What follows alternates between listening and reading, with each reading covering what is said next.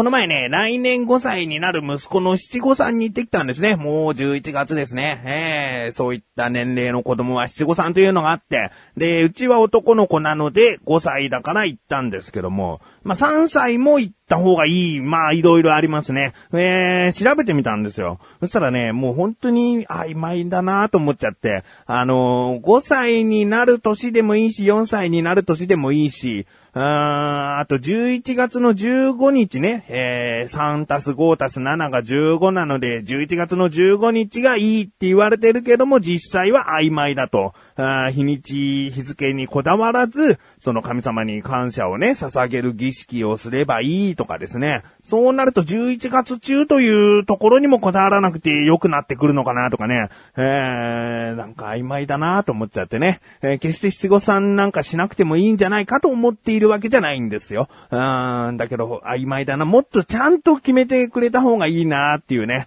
例えばそういう、なんて言うんだろうな、えー神社の都合によってね、11月15日と言い切っちゃうとその日ばかりに人が集中して困るから、まあ、11月中ならいつでもいいですよって言って、それが今や浸透してるのかなとかね。うーん、正解ってあったはずだと思うんだけどね、なんかこう、この日にね、何歳の子はしなければいけないっていうのをね、なんか決めてほしいな。そうなるとうちの子は早生まれだったりするので、そうなった場合は来年でいいのかとかね。まあいろいろとね、悩んじゃいますよね。えー、まあ、合ってるでしょう。ね、11月の1日に行ってきたんですね。11月になったばかりだけども、まあ大丈夫かなと。あ来年5歳を迎えるにあたって、えー、健康でいさせ続けてくれて神様ありがとうと。ね、これからも、えー、よろしくお願いしますという気持ちでお送りしたいと思います。ということで、え、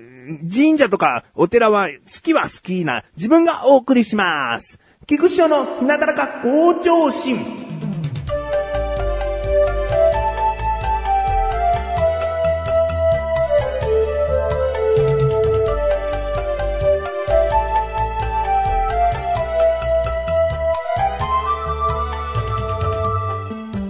ちょっとね、現代的なものの話になっちゃうんですけどね、えー、神社とか好きとか言っておきながら、あの、スマートフォンのアプリでですね、クイズ RPG 魔法使いと黒猫のウィズというアプリがあるんですね。まあ、テレビ CM でもよく最近流れているなというものでして、自分がプレイしてて見かけるのが1100万ダウンロードかなあなのでかなりの人気なアプリでございますね。聞いてらっしゃる方も中にはね、入れてる方いると思うんです。やってる方いると思うんですけれども、このアプリ、もしやっていないという方がいらっしゃれば、今から自分がお話しするのでね、え興味ある方ぜひダウンロードしてプレイしてみてください。このアプリ、あのー、自分はですね、1個前、1個前って言い方おかしいな、すごくブームだった、ブーム、ブーム中ですね、えー、パズドラという、パズルドラゴン、略してパズドラというアプリもすごく人気だということで、テレビ CM もすごくやっていたと思うんですけれども、あれはですね、どうも自分はパズルが苦手なのか、あんまりこう、いい連鎖、いいコンボみたいのが繋げられなくて、で、いいカードにも恵まれず、無課金でやっていた自分としては、そんなに楽しめなくなってきちゃったんですね。えー、なのでこの番組でもパズドラにハマってますなんていう話はしなかったと思うんですけれども、今回お話しする魔法使いと黒猫のウィズというのはですね、もうクイズなんですね。えー、基本的に戦い方というのはもうクイズだけです。うん。あとはまあ特殊能力といって直接的にダメージを与えるやり方もありますが、クイズにうまくちゃんと答えていれば、別にそこに頼らずともいいところまでは行くんじゃないかなと思います。うん。で、このね、じゃあクイズが得意な人が、まあ進めていけるっていうことでしょって思うかもしれないんですけれども、まあ、それはそうですね、クイズが得意な人がいたら、えー、持ってこいのゲームだと思うんですけれども、自分としてはですね、あまりそこまでクイズ得意ではないです。でもクイズは好きなんですね。うん。で、まあとりあえず、えー、ちなみに兄から勧められて始めたんですけれども、兄からやってみろみたいな感じで、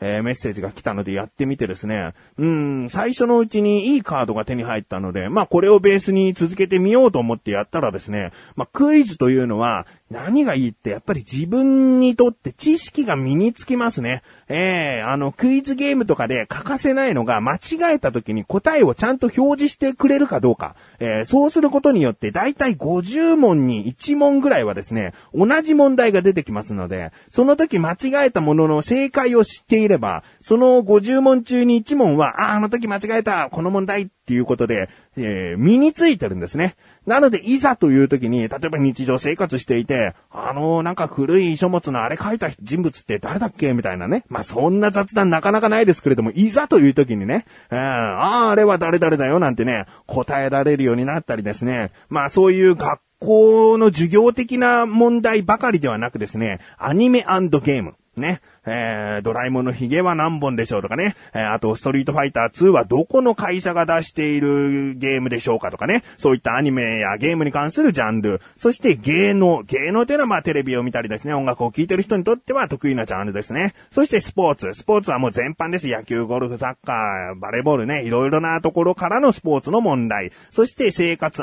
雑学。これはまあ日常的なところで役に立ちやすい、まあ雑学ですからね。えー、ここを知っておくと、いざという時に役立つ問題があるということですね。で、残り二つがですね、先ほど言った学校的なもので、文系、理系という二つのジャンルがありまして、文系は国語と社会、えー、そういったジャンルですね。で、理系というのは理科と数学的な問題が多く入っております。うん。んで、この全6ジャンルに分けられているんですけれども、好きなジャンルを選んでクイズに答えていけば、それはそれで敵にダメージを与えられるんですね。だけど、そのジャンルというのは毎回6個の中から選べるのかといったらそうではなくて、ランダムに選ばれた4つのジャンルを選んで戦っていくので、まあね、少なくとも3個、4個ぐらいは得意なジャンルがあった方がいいんですけれども、自分の場合はですね、これ面白くてですね、正解率というのがグラフで表示してくれるんですね。問題をやればやるほど自分がどのジャンルに強いかというのがわかるんですね。ちなみに自分は芸能と生活雑学に、えー、多くの、え正解率を上げているみたいですね。だけど、反対に、悪いのがですね、文系理系というね、学校の授業的な問題ですね。まあ歴史の問題だったり、その地理的な問題だったりね、えー、まあ国語というと漢字の読みとかね、そういう問題もありますけどね、いろいろな学校の授業系な問題が苦手と出ていて、まあアニメゲームスポーツというのはその間という感じですね。うん。まあこういうことがわかるというのも、このアプリをやり続けることによって自分分析というかね、えー、そんで、なんとかこう、うまい、えー、丸くなるような六角形にしていきたいなっていうことで、まあ勉強じゃないですけれども、クイズを何問も何問も答えて、あ、これこういう風に間違えたな、正解はこれだったなってことで、えー、身についていけるわけですね。それと同時に自分の攻撃してくれる精霊たちっていうのがね、5体いるんですけれども、その5体がどんどん強くなってくれるという。うーん、これはまあ、なかなかストーリーが進めらんないとか、そういうゲームでもないので、まあ単純にクイズをやろうという、えー、そういう気持ちで始めてみてもいいかなと思います。うん。ということで、いかがでしょうかね。ちなみに自分はメガタマというね、カタカナでメガタマという名前でやっておりますので、ぜひですね、えー、やっているよという方はですね、メッセージなんかを送っていただけたら、その、フォローし合えたりとかね、まあ、大したことはできないんですけどもね、えー、フォローし合うと、その、まあ、つなが、繋がっているだけなのかな？あまあ、挨拶を軽くできるし、メッセージも送れるようになるというぐらいなので、えー、気になるという方は、ぜひやってみてください。お嬢様そろそろお勉強のお時間ですよ。何を聞いてらっしゃるんですか？ラジオを聞いているのよ。ラジオですか？ちなみに今私が聞いているのは仲のいい男女2人がまったりと喋ったり罰ゲームをさせたりするポッドキャスト配信番組よ。どんなタイトルですか？知ってよ俺と私配信は最低週1回よ。なるほど。いい？これからお前もちゃんと聞きなさいさあ、コーナーに参ります。自力80%。このコーナーは日常にある様々な疑問や質問に対して自分で調べ自分で解決していくコーナーでもあり、リスナーの方からのご相談やお悩み解決していくというコーナーです。今回もメールが届いております。ありがとうございます。なだらかネーム、ライムスカさん。本文、翔さんこんばんは、こんばんは。今回も疑問があってメールしました。日本の有名な携帯電話会社で、ドコモ、au、ソフトバンクがありますが、その3社の会社名の由来はどういったものなのでしょうか？教えてください。お願いします。また会社名の由来シリーズとしてシリーズ化していきたいと思いますのでお願いします。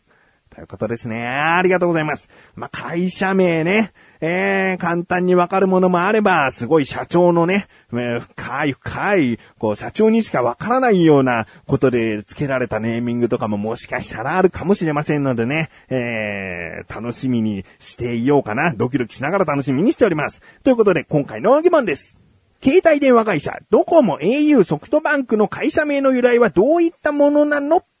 ですね。調べてきました。ここからが答え。まず、自分が使っているドコモ。ドコモの名称はですね、Do Communications Over the Mobile Network。この頭文字がドコモということになるんですね。えー日本語訳にすると、移動通信網で実現する積極的で豊かなコミュニケーション。ということですね。えー携帯電話らしい、そういった意味が込められたドコモという。えーそれと同時にですね、どこでも話せる、どこでもという、まあ、では入ってませんけれども、どこでも話せるという語呂合わせという意味もあるらしいです。うん。えー続きましては au。au はシンプルですからね、どういったものなのかと言いますと、単純にローマ字読みをしてみてください。会うとなりますね。au ということで会う。会うというのはですね、人と会う。まあ、何かに出会うに始まり、相性が合うとかそういった、え合体の合うですね。合うに行き着くという意味。合うに始まり、合うに行き着くという意味で、シンプルにローマ字表記の au と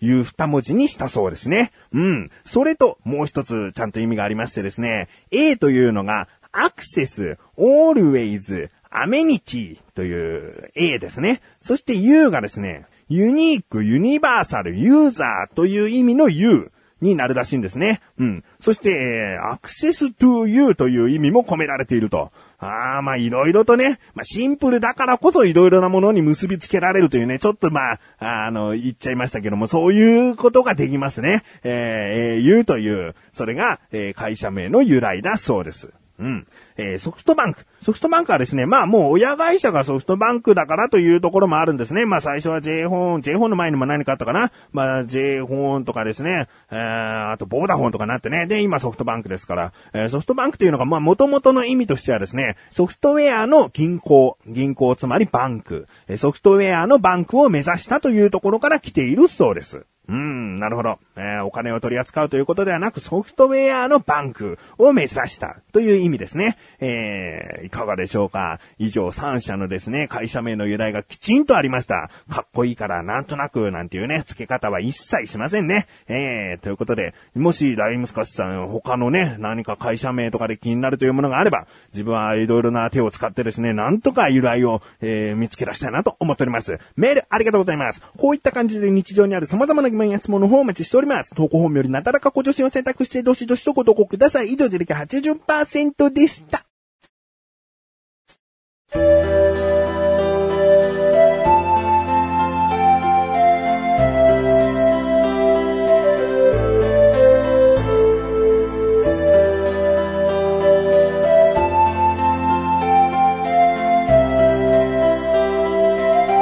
エンディングでーす。あの、あ一つね、あの、魔法使いと黒猫のイズというアプリについてね、お話ししたかったのがですね、今のところ自分はレベルが45なんですけれども、この時点で無課金で、えー一切お金を使わずですね、かつ今のところ順調に遊べてますね。もう1ヶ月近く経つかもしれません。えーそれでも全然お金を使わずにですね、遊べますので、えーもちろんお金をね、使ってどんどん強くもできますし、いろいろなことでで効率よく遊べたりしますので、えー全然ね、課金してもいいですし、自分のようになるべく課金をせずにせずにというやり方でもできますので、ね、えー結局そういうのはお金を取ろうとなんとか必死なんでしょうみたいなね、えー見方もあるかもしれませんが、今のところ魔法使いと黒猫の水に関しては、使わずに1ヶ月は遊べるよということをお伝えしておきます。ということで、お知らせです。このなだらかご上心が配信されたと同時に更新されました、小高菊池の小高カルチャー聞いてみてください。今回はですね、小高祐介がハワイに行ってきたという話、2日目でございます。あ、2日目ですね、食に関して主に、えー、話しているんですけれども、そのね、小高祐介の考えが、えー、面白いですよ。あ最終的にはこうなっちゃうみたいな、えー、オチ的な部分もちゃんとありますからね、ぜひ聞いてみてくださいね。えー、そして、デビューはですね、あの有名な漫画、スラムダンク。ね、このことに関して話せているかな、どうかなというところで気になるという方は聞いてみてください。ということで、なだらか小女子は毎週水曜日越しで、それではまた次回お会いいた菊池勝利したメガネ玉にもあるよ。お疲れ様に。